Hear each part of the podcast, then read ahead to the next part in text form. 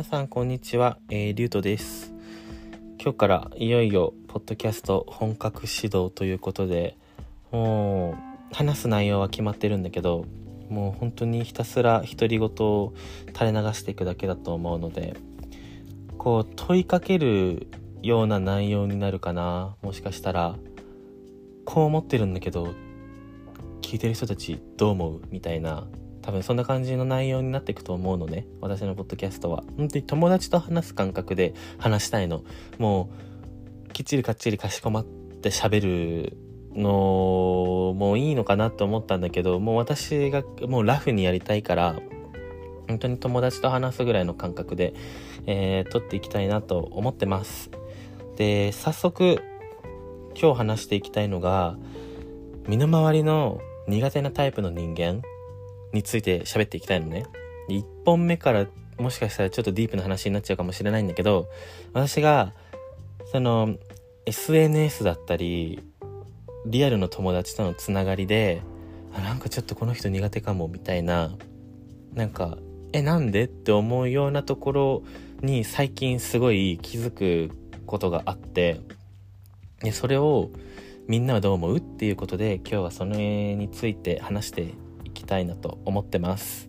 で、まず、私の苦手なタイプの人間が、あのね、友達でも友達じゃない人でもそうなんだけど、何でも真似する人と自分で調べようとしない人がめっちゃ苦手なのね。めっちゃって言うとちょっと思ったかな。そう、でも苦手で、まず、その真似する人っていうと、例えばね、髪切っった。私がね例えば髪切ったとしたらその子も髪切るとかネイル新しくしたらその子も、ま、のほぼほぼ似てるようなネイルにしたりとかアクセサリー新しいの買ったら似てるのとか同じの買ったりとか周りにいない？そういう子。なんか香水かなんかお気に入りでつけてたやつを同じの使い始めたりとかなんか行ってる居酒屋に通い始めてで行っった行った先でなんか「え実は友達なんです」みたいなそこで気づくみたいな友達間で。なんか本当に言い出したらきりないと思うんだけどそういう子周りにいない？であと自分で調べようとしない人だとなんか例えばその時期に今の時期でもまあ何でもそのタイミングでなんか流行ってるものがあるとするじゃん。なんだろう。うーん。なんかが流行ってるとするじゃん。例えが出てこない。そう。でもそういうのを、なんか、多分興味はあるの。興味はあって、その流行りに乗りたいとか、行ってみたい、やってみたいってのがあるんだけど、そのタイミングで、例えば私がそれをやったんだっていう話をすると、え、それどうやんの？とか、え、それどこ、どこ、などうやったらいいのそれ？みたいな。なんかね、ちょっとえー、あ、え、そ、そんな感じなんだ。え、どうやんのそれ？じゃないの。え、ちょっとさ、え、どうやんの？どうやんの？みたいな。わかる？この熱量の違いわかる？聞き方の わかんないかな例えば、私がすっごい思ったのが、あの、一時期さ、日本で3、4年前ぐらいに格安シムブームがあったと思うの。すっごいなんか、はって思ったからすっごい記憶に残ってるんだけど、私、格安 SIM にしたの、あの、ソフトバンクから、あの、楽天モバイルに変えたのね。ね、すっごい安くなってっていうのを、友達に話した時に、すんごい聞かれたの。もうなんか、スタートからゴールまでみたいな。なんか、え、自分で調べれば全部出てくるよ？みたいな。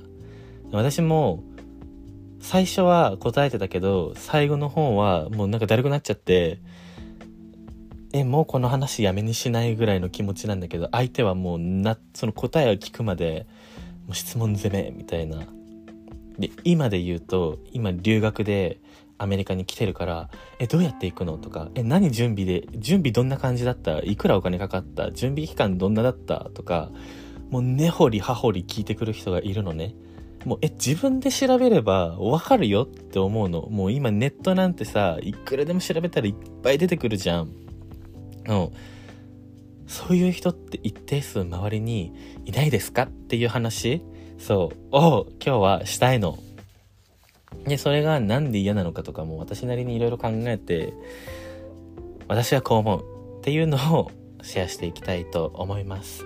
でまず、あのね、真似する人真似する人ってなるとやっぱ友達に限ってくると思うの。身近な人とか、まあ身近じゃなくてもまあ、その、ある程度の付き合いがある人に限ってくると思うのね。まあ、家族、身内、まあでも身内でもあんのかなそう、あのー、なんか、私は基本的に自分からシェアするのはすごい好きなのね。例えばコスメこれいいよとか、何あ化粧品スキンケアでこれめっちゃ良かったよとか、流行りの曲とか、そのなんか自分が使って、あ、これすごい良かったとか、これ自分が見てすっごい感動したとか、っていうのは自分からシェアしたい人なの、私は。友達とかに。おすすめしたいっていう方が正しいかな。でも、なんか、それを知らないうちに真似されてるのは、なんか、わかんない。もしかしたら自意識過剰かもしれないよ。私の。もしかしたら同じタイミングで、そのソーシャルメディアで見てたとか、インスタで見てたとか、もしかしたらどっかで流行りのモデルさんだったり芸能人だったりが使ってて、そっちを真似してっていうパターンとか、もしくはたまたまタイミングがね、たまたまタイミングが重なったとかっていうのもあるかもしれない。もう、か自分の自もうあの自意識過剰なだけかっていうのもあると思うのね。でも、なんかちょっとさ、あれもこれもそれも一緒みたいなしてくる人っていないいないかな、それが、すごい気持ち悪い。気持ち、気持ち悪いじゃない。うん、気持ち悪い。今ちょっとポロッと出ちゃって気持ち悪いじゃない。あの、なんか私は、うん、なんちょっとムズムズするっていうか、何、なんでって思っちゃうのよ。ねえ、その自分で調べようとしない人も、自分で調べようとしない人もう友達に限らず、知ってる人に限らず、多分、その私のさっき言った留学の件で言うと、SNS で繋がってて、それを、その自分の環境とか自分がやってることを、ある程度発信してたり、こう、他の人が見て、あ、この人こんなことやってるんだってわかるような状況にしてる人とかはありがちだと思うんだけど、例えばね、その、例えば友達と遊んでたりとかして、え、マックのハンバーガーって値上がりしたんでしょ？いくらだっけ？みたいな。そんなのは全然いいの。いや、それ、それでもまあ自分で調べればわかんじゃんと思うけど、なんかそれは日常会話の延長線みたいな感じ？だから、うーん、許せるの。まだ自分の中で、別にそれはなんか引っかかんないんだけど、例えばでも、友達と喋ってる間とかでも、え、先週箱根に行ったんだけど、すっごい良かったって言ったとするじゃん。そこで、スイッチ入ったかのように、え、いくらぐらいかかった？私も行こうと思ってるの。え、場所は？とか、え、予約サイトどこ使った？とか、どうやって行った？って聞いてくる人いない？いないかな？わかる？あの、あわよくは、私もそれにしようみたいな人いない？その箱根に限らずね。なんか、格安シムにしろ、なんだろう。例えば、何？ディズニーランドまでの行き方みたいな？どっかに行く話しか出てこない。そう、なんか新しいことしてみたんだとか、多分、どっかで興味あんの？その人たち、聞いてくる人たちも。で、それを、なんか、ここぞとばかりに聞いてくる人って、一定数いるなーって私は思うの。そういう人がいるなーって思ったのね。で、全部調べればわかるのよ。わかる？あの、私自分で調べたのって本当に言ってやりたいぐらい。いや、私これ全部自分で調べたからねって。で、その自分で調べて、やり遂げて、なんか満足感もあるじゃん。うん、なんかわかんない。これを気にしてるのは私だけなのかな。でも、なんか、もういくらでも調べれば出てくると思うのね。で、なんならその値段、例えば A サイトでは1万円だったけど、B サイトで見たら8000円だったよとか、C サイトで見たらクーポンとかいっぱいあって6000円になったんだとかそういうのってさ例えば宿1個探すにしてもさ何個かサイト見ない？自分で。例えば飛行機に乗るにしても航空会社何個か見て比較してあこれいいんだとかなんか Amazon で買うにしてもさその似たようなオフブランドのやつとかもあるじゃん。そういうのでこうレビューの数と星の数とか値段とか全部自分の中で比較してあこれにしようみたいなのとか多分やる人いると思うんだけどなんかそこをスキップして最先端で答えにたどり着こうとする人。すっごい嫌なの私。すっごい嫌なのね。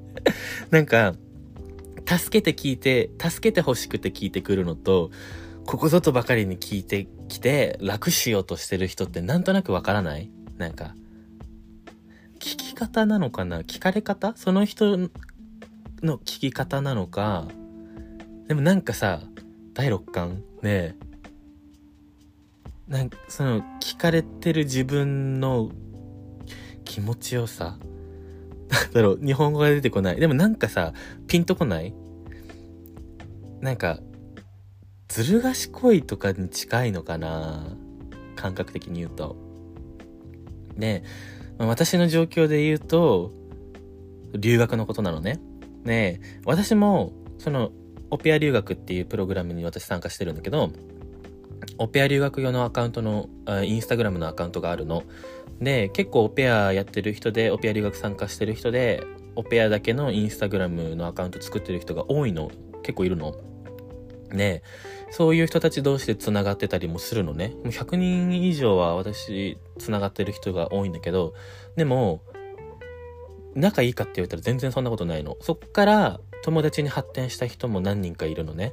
アメリカで会ってご飯行ったり喋ったりした人も何人かいるし、全然喋んない。フォローだけして、もうあの、こんにちはとかも何にもない。基本的にないと思うんだけど、でも、なんかストーリー載せたとやつに共感で DM 送ってくれたりとかコメントしてくれたりとかコメントしたり DM 送ったりとかっていうやり取りはあるんだけどなんかね私もすごいやってたんだけどあのこういうことが不安ですっていうなんかここどうしたらいいかわかんないんだけどっていうのをもう先にそれをクリアしてる人たちからアドバイスが欲しい状況。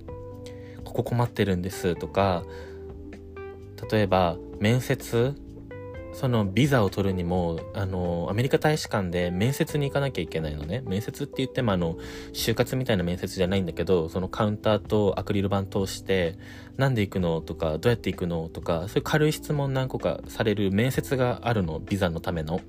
で、そこで、落とされたりもするのよ。何人か知ってるんだけど、落とされた子も。で、そういう不安とか、落とされた時どうしたらいいんだろうとか、あと、落とされたあとどうしたらいいんだろうとかアメリカに来て何かトラブル何かしなどうにかしなきゃいけないって時に自分じゃ分かんなくて経験者もしいたら教えてくださいみたいな。のでその聞くっていうパターン。でそれって私情報収集だと思うのね。その人なりの。で今そのインスタグラムっていうソーシャルメディアを使ってのやり方だと思うの。じゃなくてこれどうやるんですかって投げかけてる人は違うなって思うのね。なんか調べてこうやって何個かあって例えばパターン A とパターンパターン B がありました。って私 B パターンで行こうと思ってるんだけどなんか他 A パターンにした人いますか？とかだったらわかんの。例えばオペア留学行くにもエージェントが何個かあってエージェントに登録するにもいろんな何個かエージェントがあるの。日本の中でも。で、どこがいいですかっていう聞き方は違うと思うのね。私ここに行こうと思ってるんだけど、ここのエージェントで、あの、同じ人いませんかとか、もしくは他のエージェント使ってていいなって、ここ魅力的だよっていうとこあったら教えてくださいとかっていう聞き方だったら、私なんか知ろうとしてる感？何様だって思われる？もしかしたら。なんか偉そうに話してたらごめん、ちょっと。でも、その聞き方によると思うのね。だもう、なんか、これどうやんの？みたいな。ちょっと、わかんないから、わかっ知ってる人教えて、みたいなのは、ちょっと私のセンサーに引っかかるのよ。全く気にしない人もいると思うよ、全然。でも、私の心が狭いのかな？もしかしたらそうかもしれない。けど、その、やっぱり調べて、たどり着いて、ゴールした、やり遂げたっていう、まあ留学の話だとね。それがまあ例えば、その旅行だったら、予約サイト使って、航空券、ホテル、で、アクティビティ、レストランとか全部自分で調べて、もう最上級のプランを作り上げて、行って楽しんで帰ってきたっていう状況だとするじゃん。それを全部教えてっていう人はなんかね、私の個人的な思いからすると、自分の頑張りをなんか楽して横取りされた感覚になるのな。そういう感覚になるのね。えー、心小さいかな、私。もうなんかそう思う、思われ、そう思う人もいるかもしれない。もしかしたら。ちょっとごめんなさい、そしたら。でも私はなんか、その留学に関しては私すっごい頑張って調べて、で、助けてもらったこともあるよ、もちろん。その先にオペアをしてる人たちから助けてもらったこともあるけど、結構、オペアの情報も調べないと満足のいく情報が出てこなかったりするのよ。結構あの、なんだろう、知らない、まだ知ら、まだまだ知らない人が多いから、調べて調べて、あっちも調べてこっちも調べて、一個のことに対して何個かサイトを見たり YouTube で見たりしてあ、あ、なるほどね、みたいなのがあったのね。だから、自分の中では頑張った感じがするんだけど、それをどうやったの？って、え、教えて？って言ってくるのは、私が頑張った1から10のステップをお前は1でクリアしてよ、しようとしてんのかって思うと、私ちょっとなんかね、面白くないなって思っちゃうの。心狭いよね。でもなんかわかんない人いる、いると思う、絶対。いると思う。ちょ、共感してくれると嬉しいわ。だから、私が思うのは、好きなこととか、興味があること、やりたいことって、本気だったら自分で調べると思わない？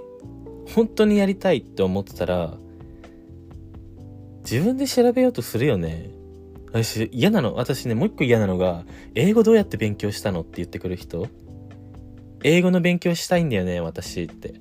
英語どうやって話せるようになったのって聞いてくる人。で、なんか、なんだろう、どうやって話せるようになったのって勉強するしかないじゃん。マジで。もう言語って。ハードル高いじゃん。みんな話したいって言ってるのに話せない人の方が多いじゃん。やっぱり。挫折する人も多いじゃん。で、ほんで、こうやって覚えたよって言って教えられるんだったらみんな話せるようになってるしって思うのね。聞かれる時っていつも思うの。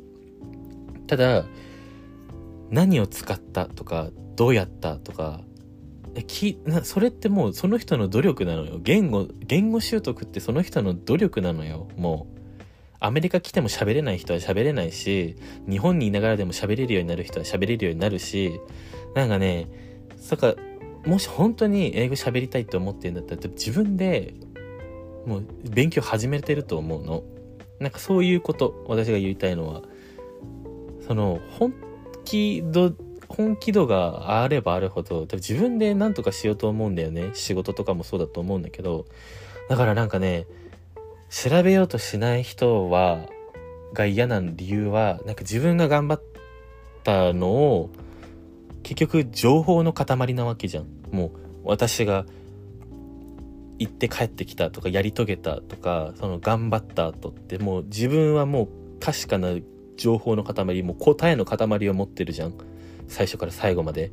で、なんならプラスアルファさ、そこに自分が、あ、こうした方が良かったなとかさ、自分の気づきもそこに加わってくるじゃん。答えの塊プラスアルファ自分の情報。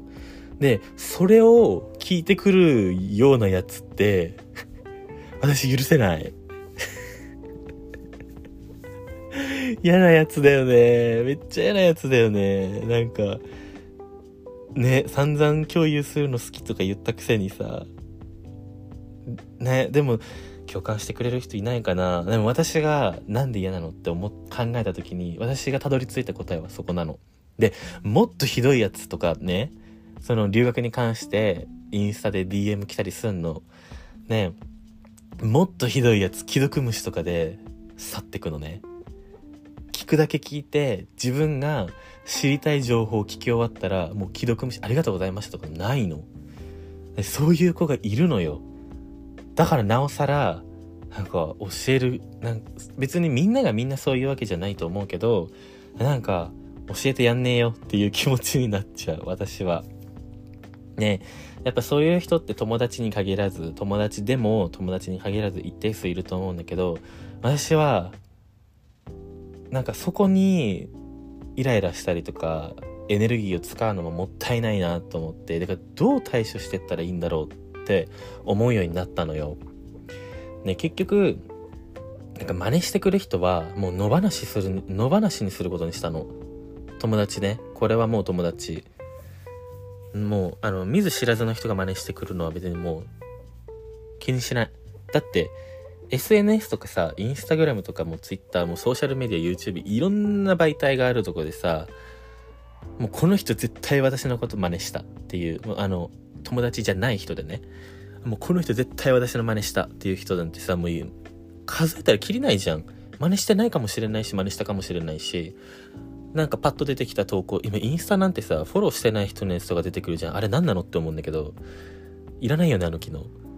でもそういうところで見る機会とかもあるから、もう、そんなところまで気にしてる人絶いないと思うんだけど、中に。でも、そういう形で知っていいなって思うっていうこともあると思うから、私が言ってるのは友達の範囲ね。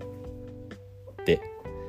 で、だからもう、真似されるくらいも、ああ、魅力的だったんだな、私は。って思うようにした。でもなんか、ああ、その人はなんて個性がないんでしょうって、当時はその、思うようにしたの。でも、な、そっからちょっと今大人になって、思う、その、マインドが変わってきて、今は割と何にも思わなくなった。なんか、あ、かぶってるとか、ちょっと思うよ。あ、なんか、あ、それ、私がおすすめしたやつだ、みたいな。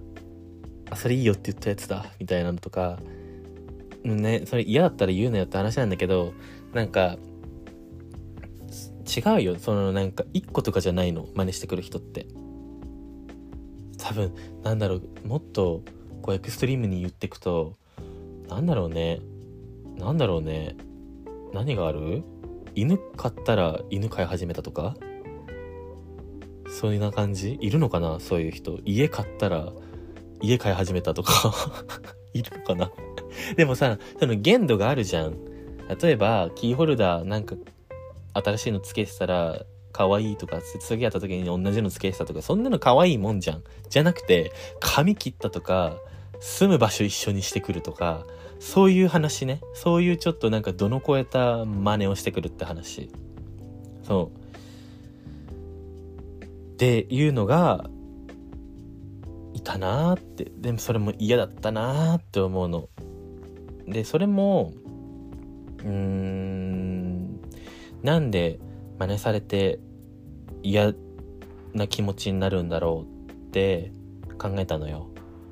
で、その、特に私学生の時それだったのね。で、なんか学生の頃から人と違うことをしてる自分が結構好きだったの。酔ってるとかじゃなくて、その、別に周りみんな一緒だって思ってたとかじゃないのよ。本当に素直になんかみんなが持っていないものを持ってる自分とか、やってないことをやってる自分とか、そこでなんか自信になってたんだと思うのね。ちょっと先に行く私じゃないけど、別に流行りでも何でもない。なんか別に古いものでも何でもいい。ちょっと新しいものを使ってる私とか、なんかそういう何て言うんだろうね、個性なになるのかな。結構私は変わってる子だったから学生の時、個性がすごい強くて、小学5年生の時に小学校転校したんだけど、親の都合で。で、その転校先の学校の先生に私は個性、個性的な子って思われてたのね。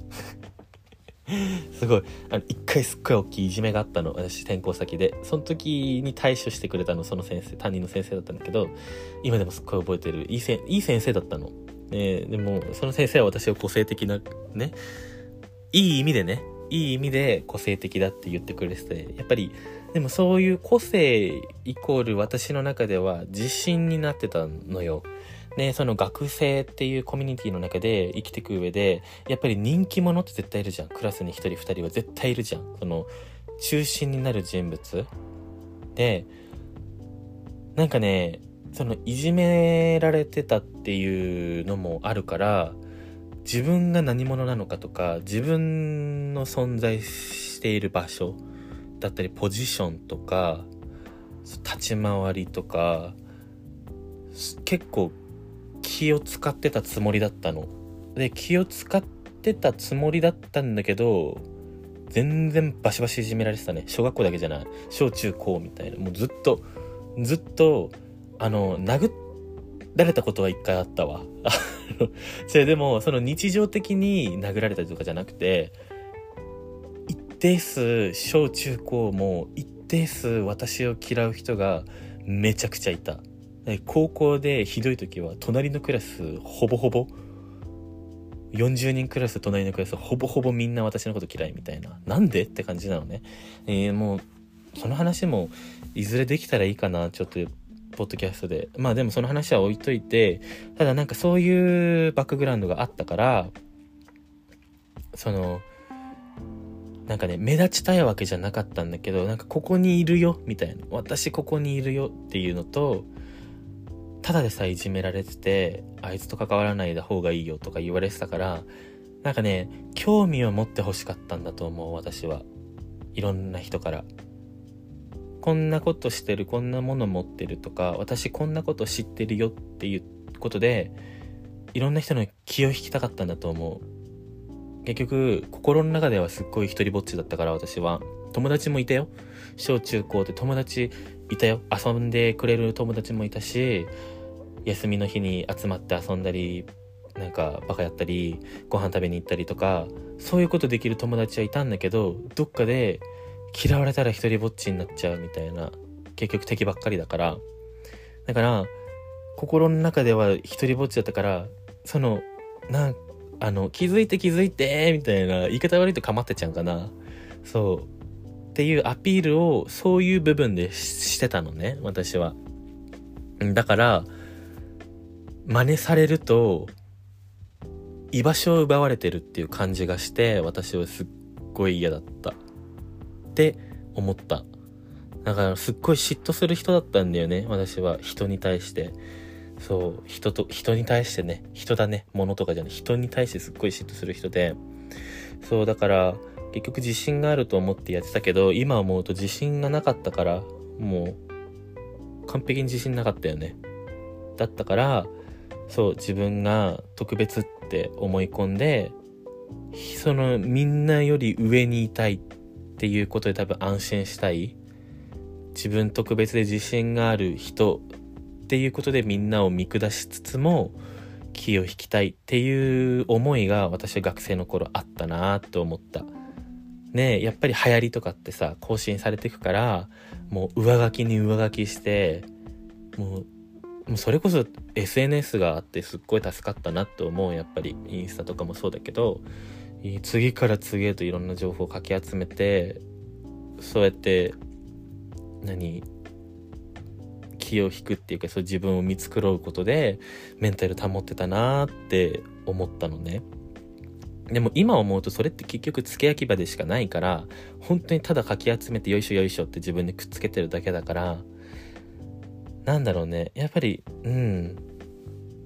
もう、真似されて、もう私のだから取らないでよ、みたいな。もう全然私のとかじゃないの。もうただかき集めただけだから。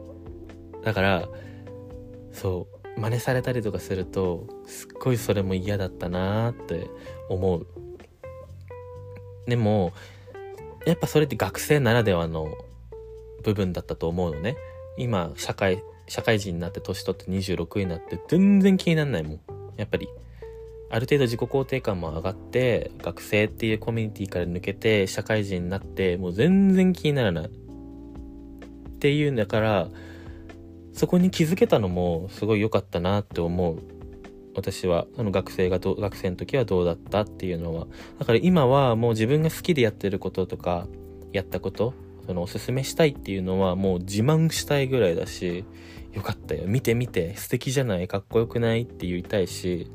そう、でもそれのギャップ、その移り変わり、学生の頃の気持ちの移り変わりから今の自分のマインドまで持ってきたのはここ数年の話で、逆に自分どうだったかって言われたら自分もやってた。もう全然真似してた。うん。真似してる友達がいいな、そう、自分よりなんかかっこいいことしてる人に嫉妬してたし、で、その人を超えないと、気持ち的に嫌だみたいな嫉妬、なんか変な嫉妬心があったのね、私は。そう、だから全然真似してた。でも真似して、真似することが別に悪くないことだと思うの。悪いって言ってるわけじゃないのね。これは私が嫌な、嫌だっていう話なだけで。のただ、だから真似することがいいかっていうと、それもちょっとよくわかんないんだけど、そう、だから、私これの本当に解決法、お互いそうあのお互いこれであの嫌な気持ちしないっていう方法を見つけたの。そのもう答え。そう。があの私がもし真似したいとかいいなと思ったことに関してはその人に「えすごいいいじゃん。えそれ真似していい?」ってもう言っちゃう「えそれ私も欲しい」とか「えお揃いにしたい」みたいなお揃いにしたいはキモいか キモいかえなんかそれ、え、めっちゃいいねとか、その色めっちゃいいねみたいな。え、それめっちゃ欲しいとか、あと、思ってもないのに、あ、やべ、先越されたと思ったら、え、それ今私も今めっちゃ買おうと思ってた、それ。って言っちゃう。そう。でも、それだとさ、え、真似していいってさ、いいなって思ってるから真似していいって言ってるわけだから、言われた側もさ、ちょっとなんか嬉しくない？なんか嫌な気しなくない？あ、なんか、あ、真似してくれるの？あ、ちょっと嬉しいって私は思うのね。え、私も欲しいとか、そう、だから、これだったら円満解決じゃないって私は思った。って話。どう？どうかな？嫌だそれでも嫌な人いる？真似していい？とかって。初対面とかじゃないよ。その、ある程度の付き合いがある人。もちろん限度はあると思うよ。その真似していいの？限度と使っていい回数もあると思うけど、なんか春の新作とか、なんかネイル変えたんだ久々にみたいなとか そういうの部分ね、なんか、えー、いいね、それ、みたいな。え、真似して、え、真似したい、みたいなのとか、もうさらっと言えば言えるほどいいと思う。っていう、なんか何、テクニック？そう、これは、あ、それいいかもと思って、あ、この方法いいわと思ったからちょっとそれはシェアしたいと思って言ったの。言ってみた。でよ、次、あの、自分で調べないよう、調べようとしない人に対して、これね、私の友達で同じ留学やった人でね、ね、自分で調べなって言える人がいるの。強くない？私言えない。聞かれたこと、聞かれたことに関して、その子ももちろんあの、その子も言ってたのは、聞き方によるって言ってたけど、その子のセンサーに引っかかる聞き方が、聞き方が悪かった子は、自分で調べなって言ってんのよ。マジ強いと思って、私それ言えない。やっぱり、なんかね、多分八方美人なところがあるのかな。なんか、悪く思われたらどうしようみたいな感情がもしかしたらあるのかもしれないんだけど、その、自分で調べなって言えない、私は。だから、私は嫌だなって思いながらなんだかんだ教えちゃうその留学に関してもそうだけど、留学以外のことなんだ体験談で言うと格安シムのこととか格安シムちっちゃいな、エピソードとして。でもなんかそういうのも、なんか、途中でえ、こんなとこまで聞いてくんのみたいな。え、それ調べればわかるよみたいな。多分、だんだんめんどくさくなってくる部分もあると思うの。自分的にね。だからえ、もう自分で調べなよって思っちゃう多分そういうとこからも来るんだと思うんだけどでもなんだかんだ教えちゃうのよでもその英語どうやって勉強したのとかっていうのを YouTube でそういうエピソードからこうやって何そういう人に向けてどういうかみたいなのを YouTube で話してる人がいて実際英語喋れるようになった喋れるようになった人で。その自分で調べたことに意味があるって自分で調べることに意味があるっていうのを説明してるのを聞いた時にああなるほどねって思ったのがなんか楽して得た答えはすぐに忘れるって言ってたのねその人は。勉強？英語に限らずさなんか例えばなんか宿題をやってたとかその仕事でなんかやらなきゃいけないって時にネットで簡単に調べたりその答えを見て問題集解いたりってやった時って頭に残るかって結構さパッと忘れちゃわない？私はそうなのね。結構私夏休みの宿題とかももう初日の方とかに簡単に答え見て終われるようなやつとかもバーッと終わらしたりその宿題とかも普通の宿題とか勉強もう勉強面はほんとドンピシャで私それだなと思ったんだけど結構楽して終わらせたり解決しようとしたりする癖があったんだけどだから私勉強苦手だったの。高校の途中まで高校の途中最後ギューン成績を上げたんだけど頑張って。まあそれは別にいいんだけどでもそう楽何でも勉強以外でもなんか仕事でもなんか楽したの部分って身につかないなと思った。だから英語って自分で調べる自分で興味ある人は自分で調べて自分で突き詰めて喋れるようになってるわけじゃん。だからなんか喋れるようになりました。これ見れば喋れるようになります。みたいな YouTube があったとして。でもまあいっぱいあるじゃん。そのこうやって話せばいい。こういう時こうやって話せばいいよ。みたいな。今英語を教えてる YouTube YouTuber の人とかいっぱいいるけどやっぱ見てもさパッと出てこないとかさあるじゃん。そういうことだなって思ったの。だからあの答えはこれに関しての答えは私に聞かないでって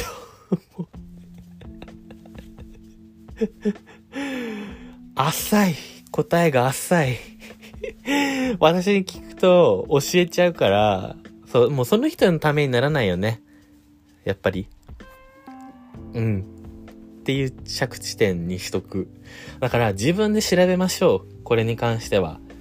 もう、私の、その、だから友達みたいに自分で調べなって言ってくれる人も、言っちゃえば別に会うことないかもしれないじゃん。その、ソーシャルメディア上の付き合いで別にブロックとかね、されるかもしれないよ。でもそんなん別にさ、なんでも、なんとでもないじゃん。